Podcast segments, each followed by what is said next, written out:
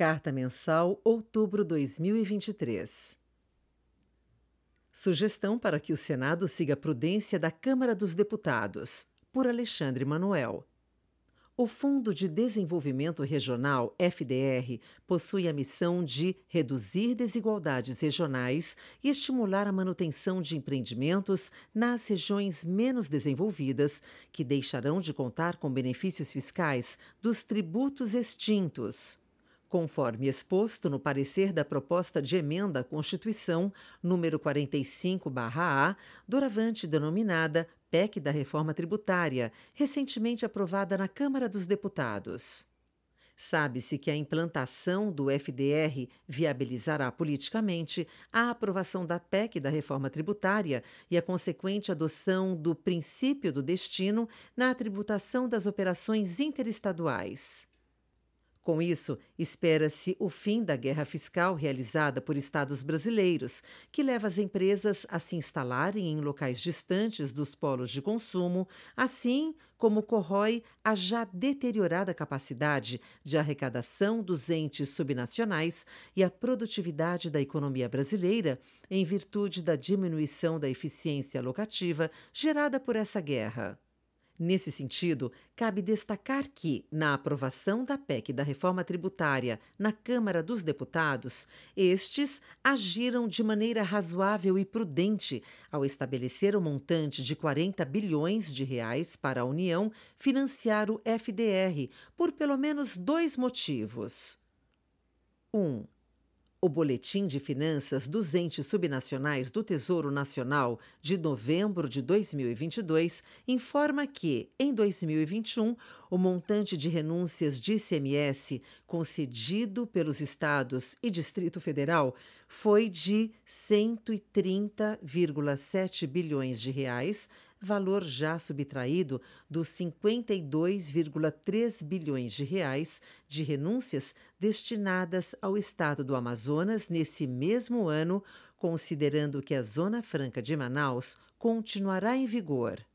2 em virtude tanto da incerteza relativa à efetividade da implantação do novo Imposto sobre Bens e Serviços, IBS, quanto da preocupante situação fiscal da União, com premente necessidade de superávites primários para tornar a dívida sustentável. A prudência dos deputados pode também ser fundamentada na incerteza relativa à elevação do PIB potencial que todos esperam ocorrer com a implantação do IBS, em decorrência de reduções dos custos de conformidade, do contencioso tributário e da correção das distorções alocativas, vindas substancialmente da adoção do princípio do destino nas operações interestaduais. De fato, ao se concretizar o aumento do PIB potencial e o consequente impacto positivo sobre a taxa de crescimento da economia brasileira, haverá naturalmente uma compensação desses 40 bilhões de reais, tanto em consequência de maior arrecadação, que pode compensar o maior gasto primário, neutralizando o impacto sobre a dívida pública, quanto do próprio aumento esperado no PIB, o qual pode levar a uma razão dívida barra PIB decrescente, inclusive. Contudo, ressalte-se não há certeza a respeito desses impactos positivos, apesar de as expectativas de maior crescimento econômico serem alviçareiras, em função de todas as estimativas, por qualquer que seja a técnica estatística utilizada, de que se tem tido conhecimento. A incerteza advém especialmente da dificuldade burocrática vislumbrada na implantação do IBS, que substituirá o atual manicômio tributário, 27 legislações de ICMS, com incontáveis exceções, e milhares de legislações de ISS ao redor do Brasil, por um sistema de regras uniformes e relativamente simplificado. Embora se entenda que não haveria melhor equipe que a atual, liderada pelo secretário Bernard Appy, para conduzir operacionalmente e dar as diretrizes para essa substituição, é prudente esperar que haja dificuldade ou algum atraso na implantação do IBS.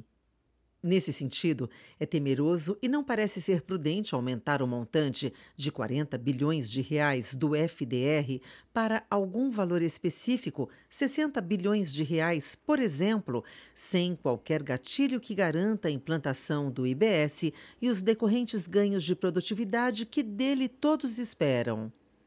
De fato, é prudente colocar um gatilho para eventual escalada de 40 bilhões de reais para 60 bilhões de reais, pois não há certeza da efetividade da operacionalização e porque os benefícios da política regional não são evidentes. Nesse sentido, propõe-se que a aludida elevação somente ocorra se a taxa de crescimento do PIB per capita, mensurada pelo IBGE, alcançar uma média de 2% nos últimos três anos que precederem a elevação. A cada triênio, que a taxa de crescimento do PIB per capita alcançar essa média, pode-se elevar o valor do FDR em 10% até ele alcançar os 60 bilhões de reais, considerando que a média de crescimento do PIB per capita foi de 1,4% neste século. Por fim, vale mencionar que esse gatilho é importante também pelas precárias evidências de sucesso das políticas que visam reduzir a desigualdade regional de renda, tanto quando consideramos a desigualdade regional de renda per capita entre regiões, como quando consideramos a desigualdade regional da renda total isto é, a disparidade na concentração da produção ou na distribuição espacial da produção.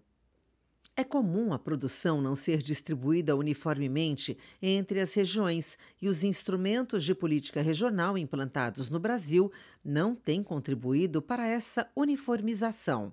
A título de ilustração, o Nordeste representou, na média, de 2002 a 2020, 13,6% do PIB nacional, proporção similar ao que possuía antes da promulgação da Constituição de 1988, tanto nos idos de 1965 quanto em 1939. Situação similar observamos na disparidade da renda per capita do indivíduo que mora no Nordeste com aquele que mora no Sudeste, assim como no gasto por habitante em saúde ou em educação no Nordeste com aquele executado no Sudeste, que não se modificam substancialmente ao longo do tempo. Logo, em virtude de precárias evidências na efetividade da política regional, há vários motivos para que os senadores sejam céticos quanto ao retorno dos recursos do FDR, justificando a referida prudência para elevar o montante dos recursos nele aportados. Alexandre Manuel é economista-chefe da Azequest e ex-secretário nos Ministérios da Economia e da Fazenda 2018-2020. Estratégia macro.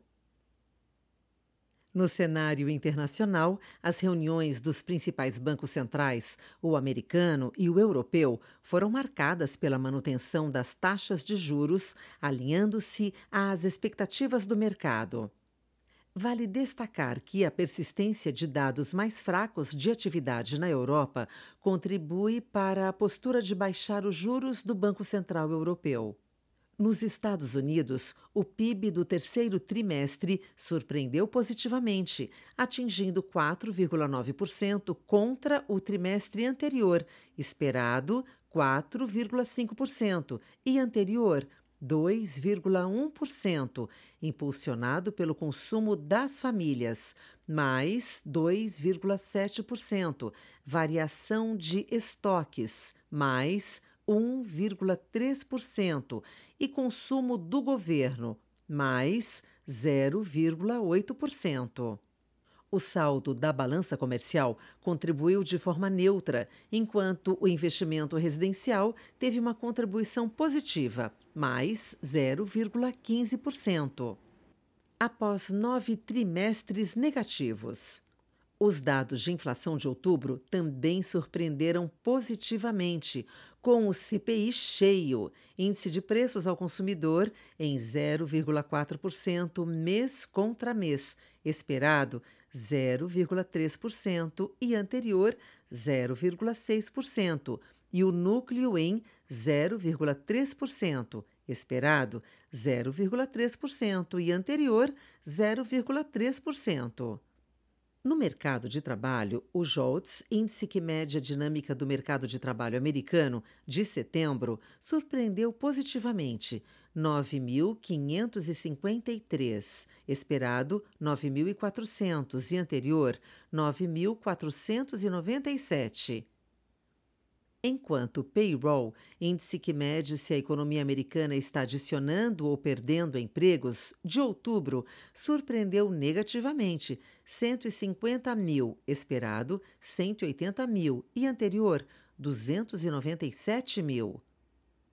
Os dados de atividade de outubro também seguiram a tendência baixista, com o ISM Manufacturing Services índices que medem a atividade no setor de manufatura e serviço dos Estados Unidos, ambos de outubro abaixo do esperado, registrando 46,7%, esperado 49,0% e anterior 49,0% e 51,9%, esperado 53,0% e anterior 53,6%, respectivamente.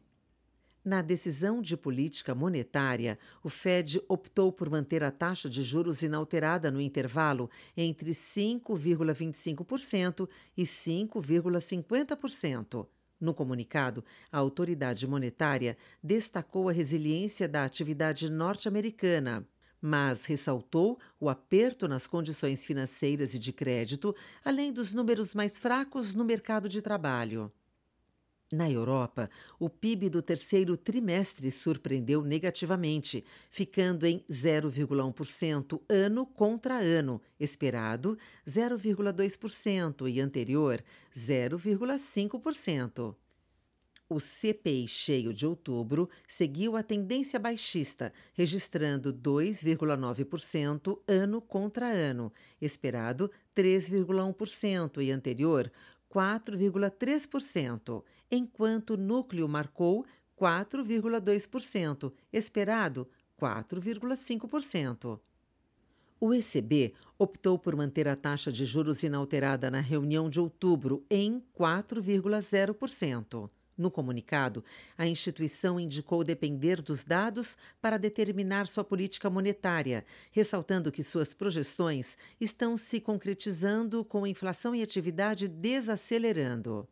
Além disso, afirmou que sua taxa permanecerá em patamares altos por tempo suficiente até ter plena convicção de que a inflação voltará para a meta. No Reino Unido, o CPI cheio surpreendeu negativamente, 2,9% ano contra ano, esperado 3,1% e anterior 4,3%, enquanto o núcleo ficou em linha com as expectativas, 4,2% e anterior 4,5%. Os dados de atividade foram mistos, com o PIB mensal em linha com o esperado, 0,2%, e anterior, menos 0,6%, e a produção industrial abaixo do esperado, menos 0,7% mês contra mês, esperado menos 0,1% e anterior menos 1,1%. Na Ásia, os dados de inflação de setembro na China surpreenderam negativamente, com o CPI e PPI, índice de preços ao produtor, em 0,0% ano contra ano, esperado 0,2% e anterior 0,1%, e menos 2,5%, esperado menos 2,4% e anterior, menos 3,0%, respectivamente. Os dados de crédito de setembro surpreenderam positivamente, com o TSF, Índice de Crédito e Liquidez, em 4 bilhões 120, esperado 3 bilhões e 700. Adicionalmente, o PIB do terceiro trimestre também superou as expectativas, registrando 4,9%, esperado 4,5% e anterior 6,3%. No Japão, por outro lado, o CPI cheio ficou em linha com as expectativas, 3,0%, e anterior, 3,2%, enquanto o núcleo surpreendeu positivamente, atingindo 4,2%, esperado 4,1% e anterior 4,3%. O Banco Central do Japão optou por não alterar a taxa básica de juros, mantendo-a em menos 0,1% e sinalizou maior flexibilidade em sua política de Yield Curve Control, YCC, destacando a expectativa de aumento gradual da inflação até convergir para a meta. No Brasil, em setembro, o IPCA foi de 0,26% abaixo da expectativa mediana do mercado, 0,33%, refletindo o processo de desinflação em curso, especialmente nos núcleos, com destaque para os serviços subjacentes. Em 12 meses, o IPCA acumula alta de 5,2%, comparado a 4,6% no mês anterior. Após as recentes surpresas baixistas, a previsão é que, para 2023, o IPCA registre alta de 4,50% e caia para 3,50% em 2024 indicando um processo de convergência para a meta ao longo do horizonte relevante, que inclui a meta de 3,25% para este ano e, em menor grau, 3% para o próximo, estabelecidas pelo Conselho Monetário Nacional. Por fim, projetamos que a taxa básica de juros encerre o ano em 11,75%, com uma expectativa de crescimento do PIB de 2,90%. Em outubro, o desempenho do book de bolsa local foi um detrator do resultado, com posições pequenas compradas no Ibovespa, em small caps e em ações. O livro de juros locais também teve uma contribuição negativa, com posições na curva pré-fixada, a maior parte do tempo aplicado aos DIs, janeiro 25 e janeiro 26, com variações táticas, uma posição menor tomada no DI janeiro 24 e uma posição comprada em NTNBs em diversos vencimentos, com mais peso na NTNB 2050. Nos mercados de bolsas internacionais, o fundo obteve um resultado positivo, com uma posição vendida no S&P, comprada no Nasdaq e vendida no STOXX 600, além de variações táticas nesses ativos. O book de moedas teve um resultado negativo, com posições vendidas em BRL, EUR, CNH, GBP e CHF, e uma posição comprada em JPY. Em juros internacionais, o resultado foi positivo, com posições aplicadas em treasuries de dois anos e uma posição tomada na treasury de 10 anos, além de uma posição aplicada no juro alemão de 5 a 10 anos. Por fim, em commodities, o resultado também foi positivo, com uma posição comprada em futuros de petróleo. O Azequest Multi encerrou o mês de outubro com 0,27%, o Azequest Multimax com resultado de menos 0,36% e o fundo Azequest Multi PWR, versão arrojada da estratégia macro, encerrou o mês com performance de menos 0,96%, acumulando retorno de 9,59% no ano. Estratégia de renda variável. Em outubro, as principais bolsas americanas registraram quedas, seguindo a tendência do mês anterior. O S&P 500 apresentou queda de 2,20%. O mês foi marcado pela continuidade da elevação das taxas de juros no mercado americano devido à robustez da atividade e do mercado de trabalho nos Estados Unidos.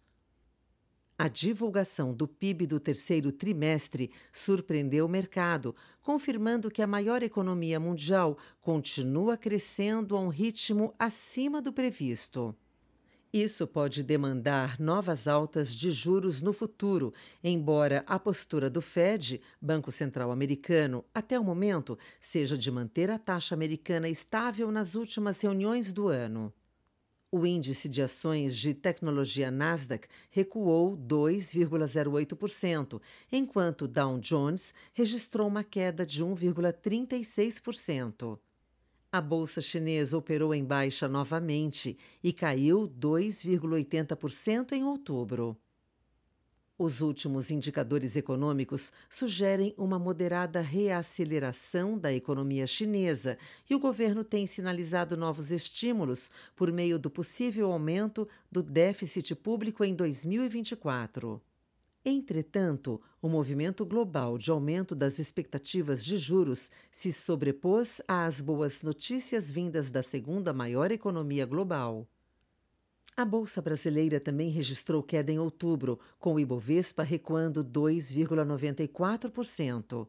A abertura da curva de juros americana, mencionada no parágrafo acima, pesou e influenciou negativamente na performance local.